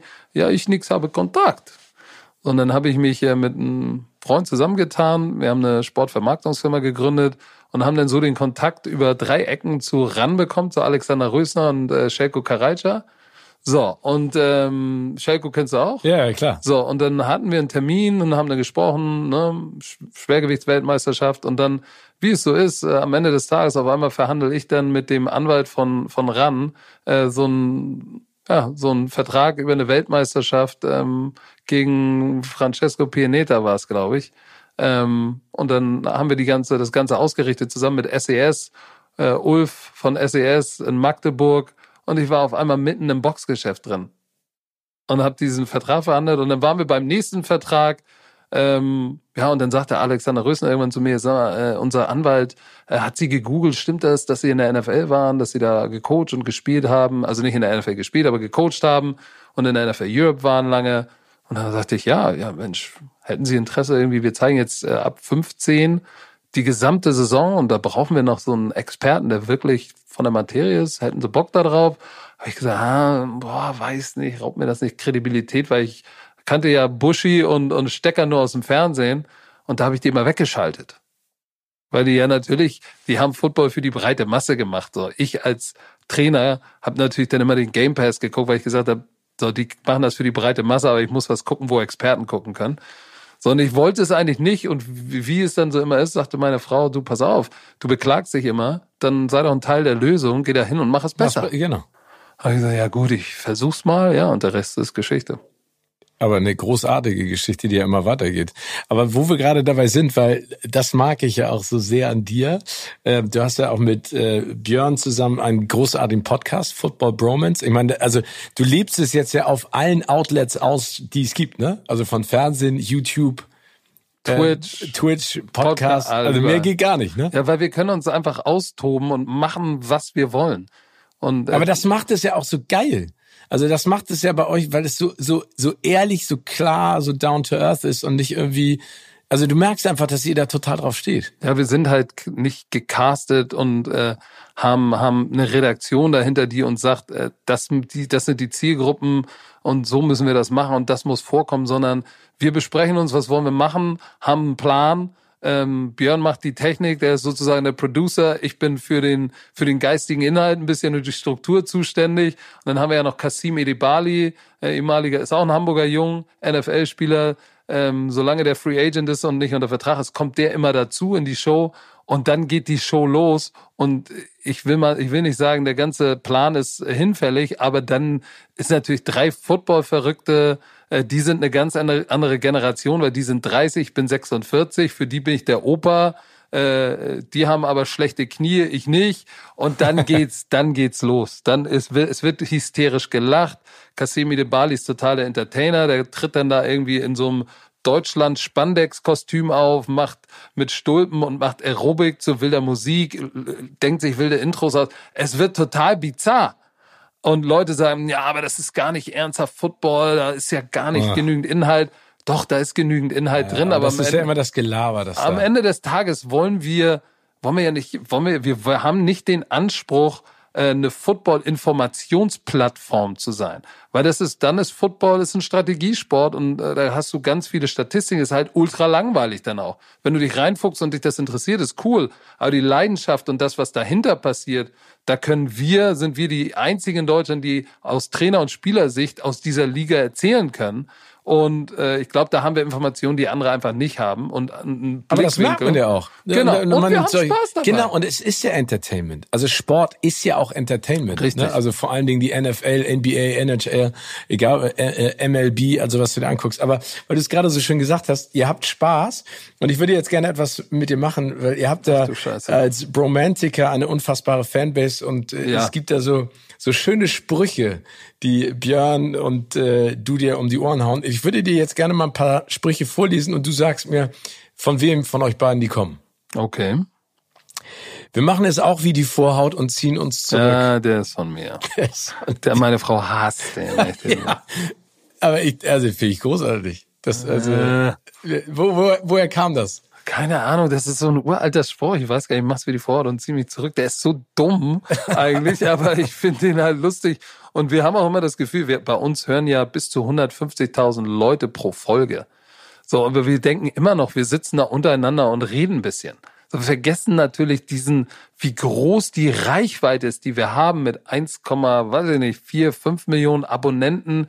Das kommt uns alles gar nicht so groß Ja, ich vor. meine, guck dir mal an, was ihr für Quoten macht. Auch der Super Bowl, was da abgeht. Ja, aber es ist gefühlt für uns, wenn wir im Podcast sitzen und unseren Klamauk machen, auch auf YouTube, haben wir das Gefühl, wir machen das eigentlich für uns mit einer kleinen Community. Aber die Community ist nicht mehr klein. Nee, aber die wird immer größer. Ja, deshalb kommt dann da solche dummen Sprüche dann, dann auch manchmal raus. Geht mal richtig duschen, ey.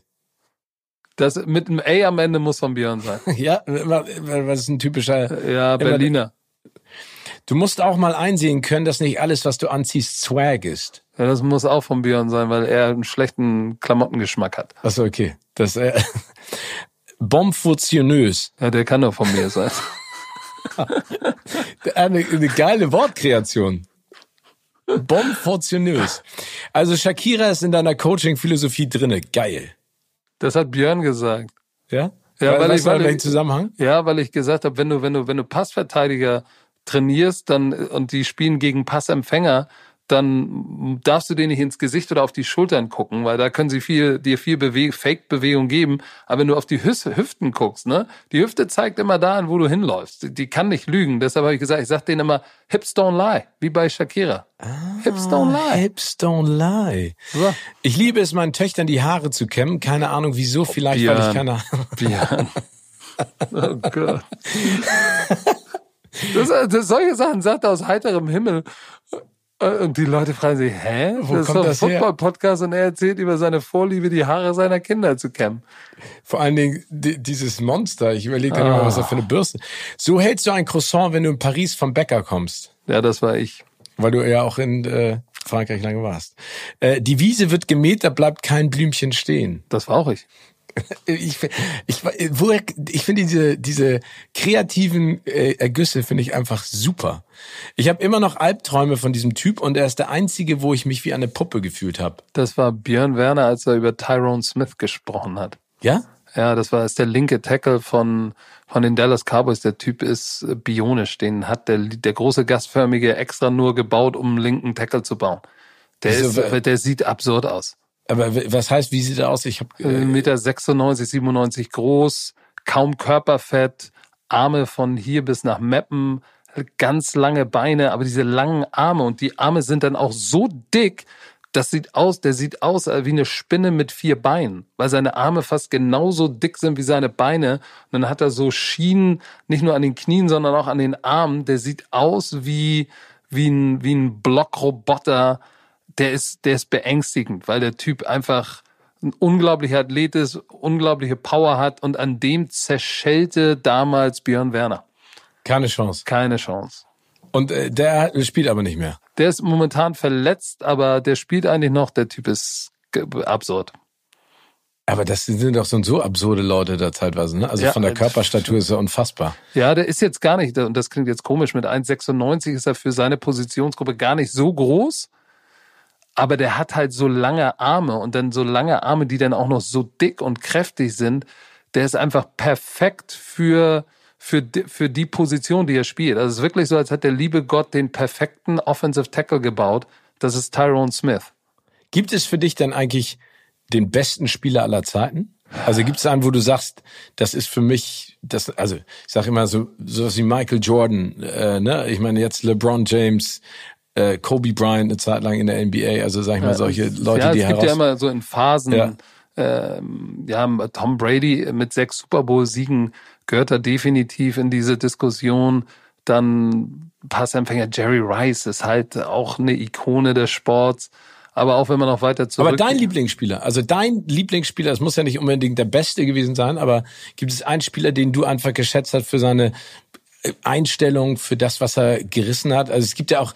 Ja, also ja. Für, für seine Einstellung, auch das, was er neben dem Spielfeld gemacht hat, ist auf jeden Fall ähm, ähm, Jim Brown, äh, Hall of Fame Running Back von den Cleveland Browns in den 60ern mit Martin Luther King in Selma marschiert, glaube ich.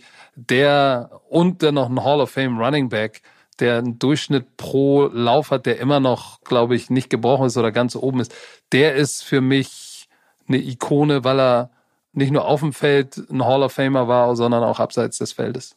Also was er gemacht hat und ja. für was er steht. Ja, das finde ich auch ganz spannend. Ich finde, das macht er auch einen Sportler meist noch größer, ne? wenn du nicht nur siehst, was er auf dem Feld getan hat, sondern auch neben dem Feld tun ja. konnte und mit seiner mit seiner Power gemacht hat. Und von dem habe ich einen unterschriebenen Football, der bei mir im Büro steht. Das ist der einzige, wo ich gesagt habe, von dem hole ich mir eine Unterschrift. Würde ich Tom Brady sehen, würde ich nicht mal nach einer Unterschrift fragen. Aber bei Jim Brown habe ich gesagt, uff. Und da bist du hingegangen, hast gesagt. Ja, der ist ja, der ist ja bei den Cleveland Browns, wo er gespielt hat, ist er ja noch äh, involviert, zumindest als ich da war, das war 7, 8, ist ja schon länger her, da war noch involviert, so in der Liaison zwischen Spieler und Management und so ein bisschen als, als, als Mentor. Und äh, da wurde mir schon gesagt, hey, Jim Brown, der unterschreibt keine Autogramme, weil er weiß, die meisten verkaufen das irgendwo, weil seine Unterschrift ist natürlich einiges wert. Und ich habe gesagt, ist mir egal. Ich Bei dem bin ich Fanboy und bin hingegangen und habe gesagt, Mr. Brown, Entschuldigung, wenn ich störe, beim Essen in der Cafeteria Patrick Summe, hier kleiner Coach aus Deutschland, bin jetzt hier. Für das, was du auf the Field gemacht hast, hat auch mich in Deutschland beeindruckt und großer Held, dürfte ich dich um ein Autogramm auf meinem Ball bitten. Und er hat mich nur angeguckt und sagte zu mir, klar, Bruder, hat unterschrieben, hat mir das Ding in die Hand gedrückt und mir zugezwinkert und ich habe mir gedacht, geil.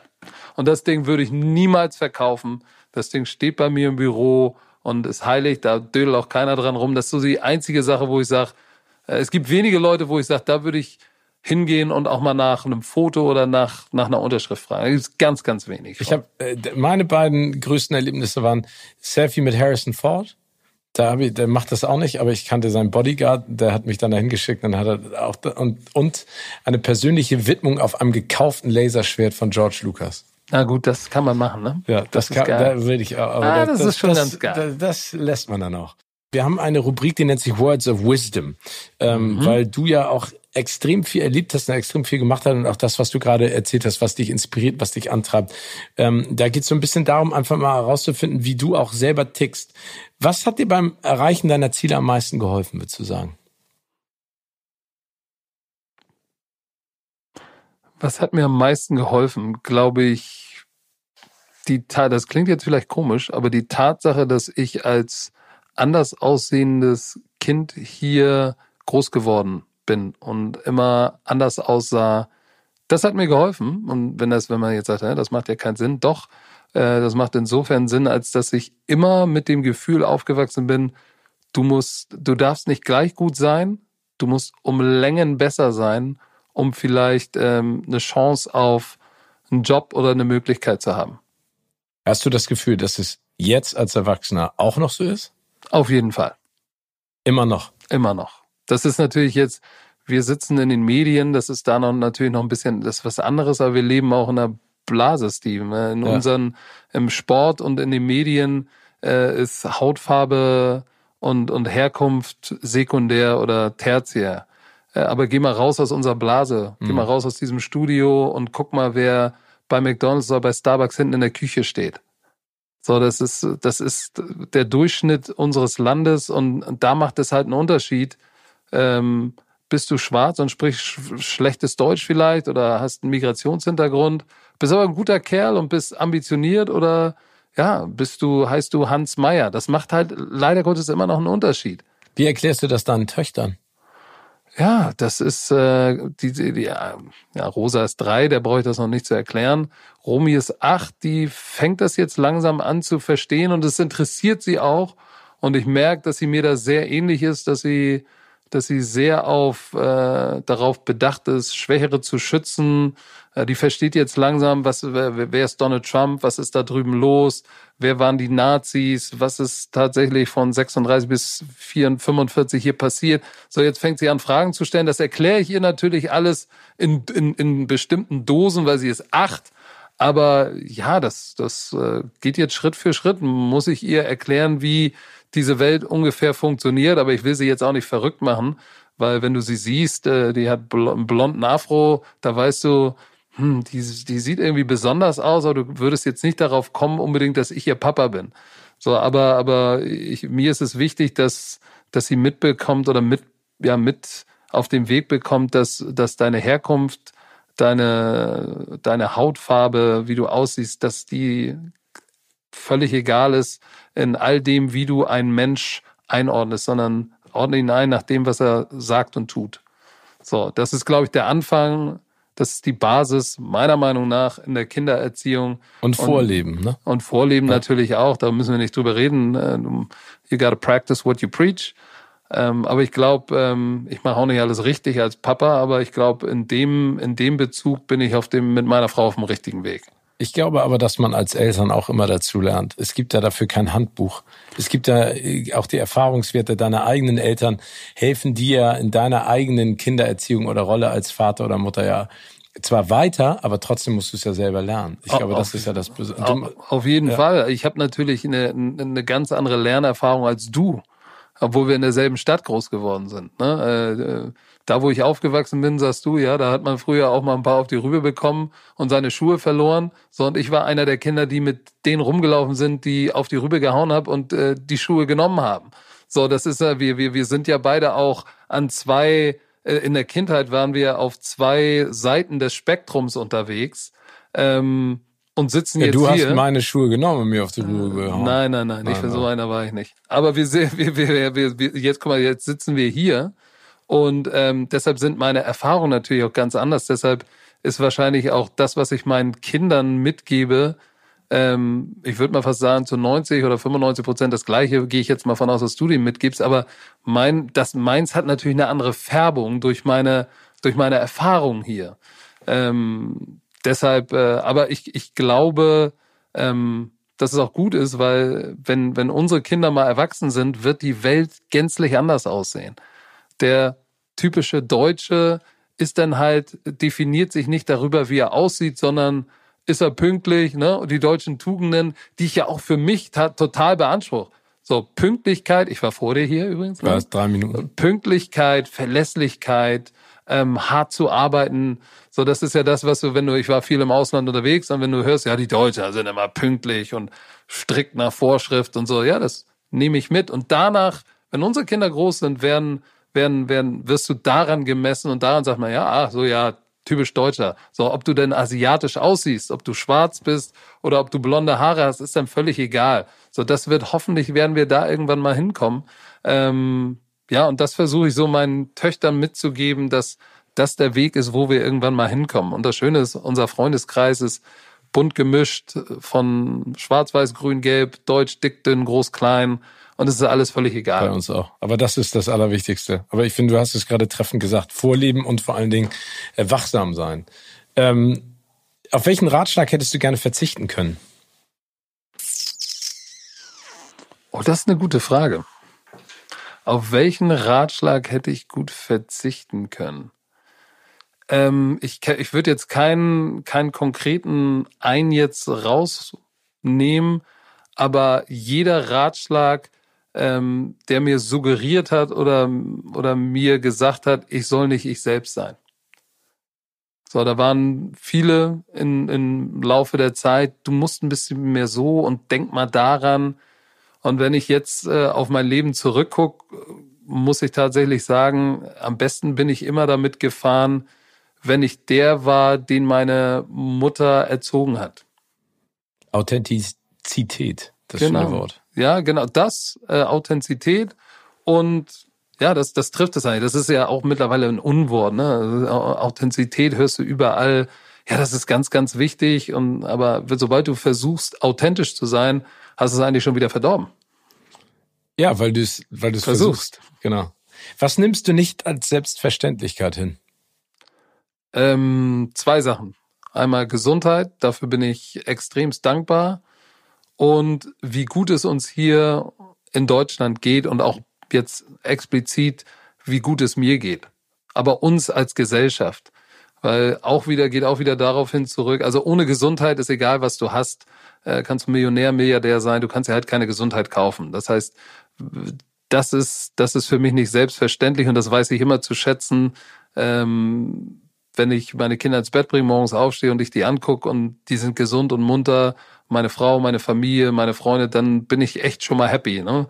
Da bin ich dann auch äh, mit relativ, an Anführungszeichen, wenig zufrieden. Das ist für mich immer das, die oberste Prämisse, das Wichtigste.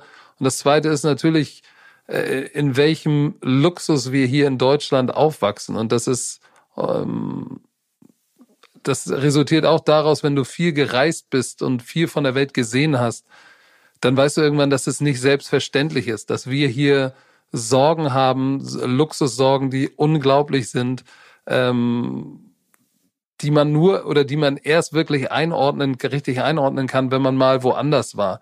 Und da, dafür muss man gar nicht weit weggehen. Ich habe ja in Paris gelebt mit meiner Frau. Damals war sie noch meine, meine Freundin. Und was ja schon, was wir da gesehen haben. Ich meine, das ist ein Nachbarland, aber in Paris, äh, äh, außerhalb des Autobahnkreises, da, da, da leben, da leben Zigeuner, sagt man ja heutzutage nicht mehr, sondern Europäer, nee, Rotationseuropäer. Die leben zwischen den Autobahnkreuzen auf brennenden Autoreifen, Kinder wühlen im Müll rum, wo ich gesagt habe, was, mitten in Europa?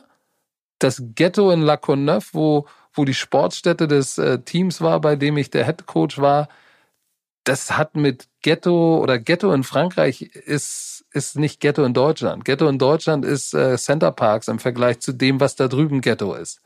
Da wird irgendwie um neun oder zehn Uhr die Straßenlaternen ausgemacht und es ist pitch black, damit die Leute von der Straße abhauen.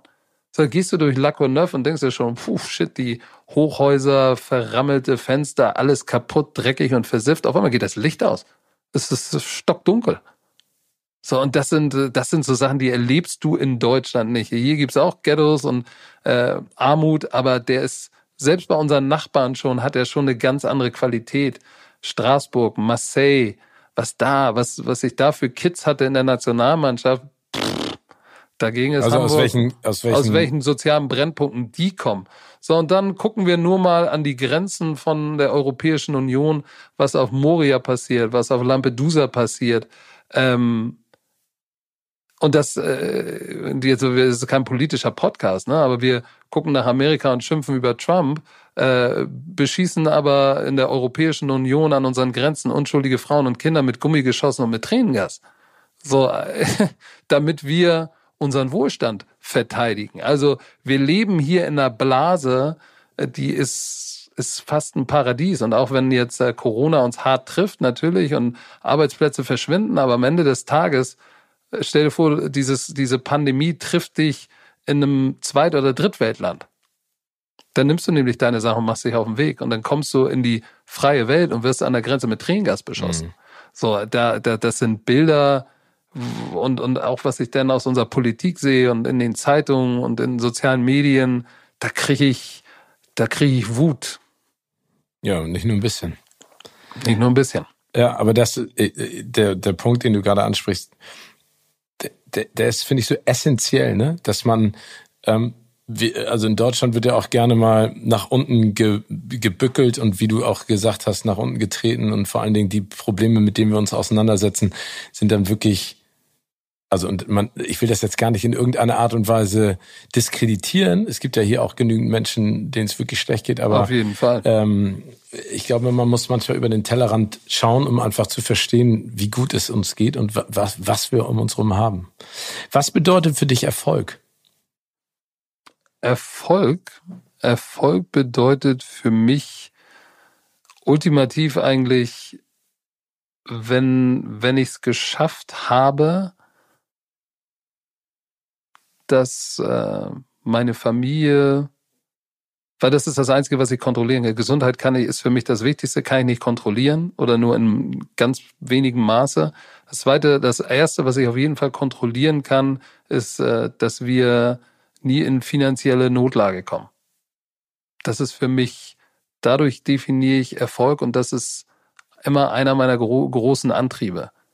Weil, wie gesagt, ähm, wir sind an zwei verschiedenen Seiten des Spektrums aufgewachsen. Äh, ich war auf der Seite, wo, ja, wo du dir mit deiner Schwester das Zimmer geteilt hast. Alle hatten Atari-Computer, Commodore C64 und Fernseher. Hatte ich alles nicht. Klassenkameraden haben die ersten Nike-Schuhe, hatte ich nicht. So, das heißt, äh, das ist für mich, das für mich war, ist Erfolg tatsächlich und unabhängig vom sportlichen Erfolg, äh, den nehme ich jetzt da mal raus. Das ist auch schön und gut. Ähm, aber Erfolg haben, auch beruflich oder im Leben, ist, wenn du für mich, wenn du, wenn du es schaffst, tatsächlich deine Familie zu versorgen und denen ein stabiles, sicheres Leben bieten kannst. Das war, ist für mich immer ein Antrieb. Und wenn ich das schaffe, dann ist das ein Erfolg. Sportlich gesehen ist, äh, mache ich Erfolg auch nicht an den, an den Championship-Ringen, die ich zu Hause stehen habe. Gott sei Dank habe ich viele, mache ich daran nicht fest oder am deutschen Fernsehpreis oder sowas, sondern tatsächlich äh, daran, dass, dass Spieler, die für mich gespielt haben in diesen Teams, mit denen wir, mit denen ich gewonnen habe, dass es da noch ganz viele Spieler gibt, die zu mir immer diesen Kontakt immer noch halten und jetzt noch davon reden, welchen, welchen Einfluss ich auf sie hatte über das Sportliche hinaus. Das ist für mich Erfolg. So nicht, äh, ob ich jetzt, äh, keine Ahnung, Europameister bin oder die World Games gewonnen habe, das ist alles schön und gut. Aber wenn aus der französischen Nationalmannschaft immer noch mir Spieler schreiben und sagen, hey Coach, das war die geilste Zeit, das, was du mir mitgegeben hast, habe ich mit in mein Privatleben genommen, ich habe jetzt einen coolen Job und das läuft. Die bleiben einfach in Kontakt und ich merke, dass ich einen Einfluss auf sie hatte über den Sport hinaus. Das ist das, äh, wo ich mir denke, da wird mir warm und nicht, wenn ich auf meine Kommode gucke und ich sehe den Ring so, das ist ein hässlicher, dicker Ring mit, mit Brillanten drauf, der sieht disco-mäßig aus, aber da wird mir nicht warm ums Herz. Warm ums Herz wird mir, wenn ich eine WhatsApp bekomme und äh, eine Sprachnachricht von Francie D'Orléans aus Paris bekomme. Er sagt, Coach, I love you. Ich hoffe, dir und deiner Familie geht's gut. Ich denke an dich. Äh, lass uns mal bald wieder sehen. So, dann, das ist das, wo ich sage, du hast irgendwas, das war, das war ein Erfolg. Und das war auch dein Antrieb, ja was du gesagt hast, das, ne? um in diese Trainer, in diese Trainerposition Absolut, absolut. Wenn du nur noch einen allerletzten Job annehmen könntest, einen aller, allerletzten, was für einer wäre das und warum? Einen allerletzten Job, puh, das ist schwer zu sagen. Er müsste auf jeden Fall mit Menschen zu tun haben und er müsste damit zu tun haben, dass ich, dass ich einen positiven Einfluss auf die Menschen habe. Also es kann viel gefährdet sein, sei es ein Charity-Job, ähm, Viva Con Aqua, Deutsche Kinderkrebsstiftung oder Football Coach. Viel gefächert, aber es müsste was sein, wo ich, wo ich einen Einfluss auf Mensch, auf junge Menschen habe und, und, und dadurch auch Einfluss auf unsere Zukunft habe. Dadurch, dass ich sie beeinflusse. Kommen wir zur letzten War aber schwer verständlich, ne? Nee, überhaupt nicht. Ich, ich weiß genau, was du meinst. Ich glaube, die Zusammenarbeit mit Menschen gibt ja also du kannst denen ja nicht nur was geben, sondern du kriegst ja auch eine Menge zurück. Deswegen Absolut. hast du auch gesagt, ist das dein größter Erfolg auch im, im beruflichen Umfeld, dass dir ehemalige Spieler noch schreiben und dir sagen, die haben da was mitbekommen. Das, also die Begegnung, das ist ja das Schöne. Also die Unterschied, also alleine die Geschichten, die du erzählt hast, wie du zu, zu Coach geworden bist, ne? Also wen du da alles, aber das sind ja diese Besonderheiten, die machen das Leben ja auch lebenswert. Insofern kann ich das total nachvollziehen. Welcher bestehende Filmtitel also du kannst ja auch einen ausdenken, passt aktuell perfekt zu deinem Leben. Welcher bestehende Titel? Ähm, äh, schlafen kannst du, wenn du tot bist. ist auch ein schöner Song von Bon Jovi. You can Echt? sleep when you're dead. Ja. ja, genau, das ist so ein bisschen. Coach, das war sehr schön. Ich danke dir für deine Zeit. Das war großartig und äh, für alles, was du da noch planst, viel Erfolg. Ja, vielen Dank. Danke, dass ich hier sein durfte. Ich hoffe, ihr habt die Hörer nicht verwirrt. Überhaupt nicht. Danke sehr.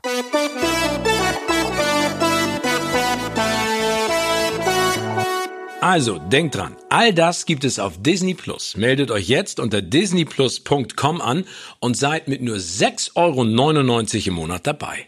Viel Spaß! Kino oder Couch wurde euch präsentiert von unserem Kinopartner Sinistar.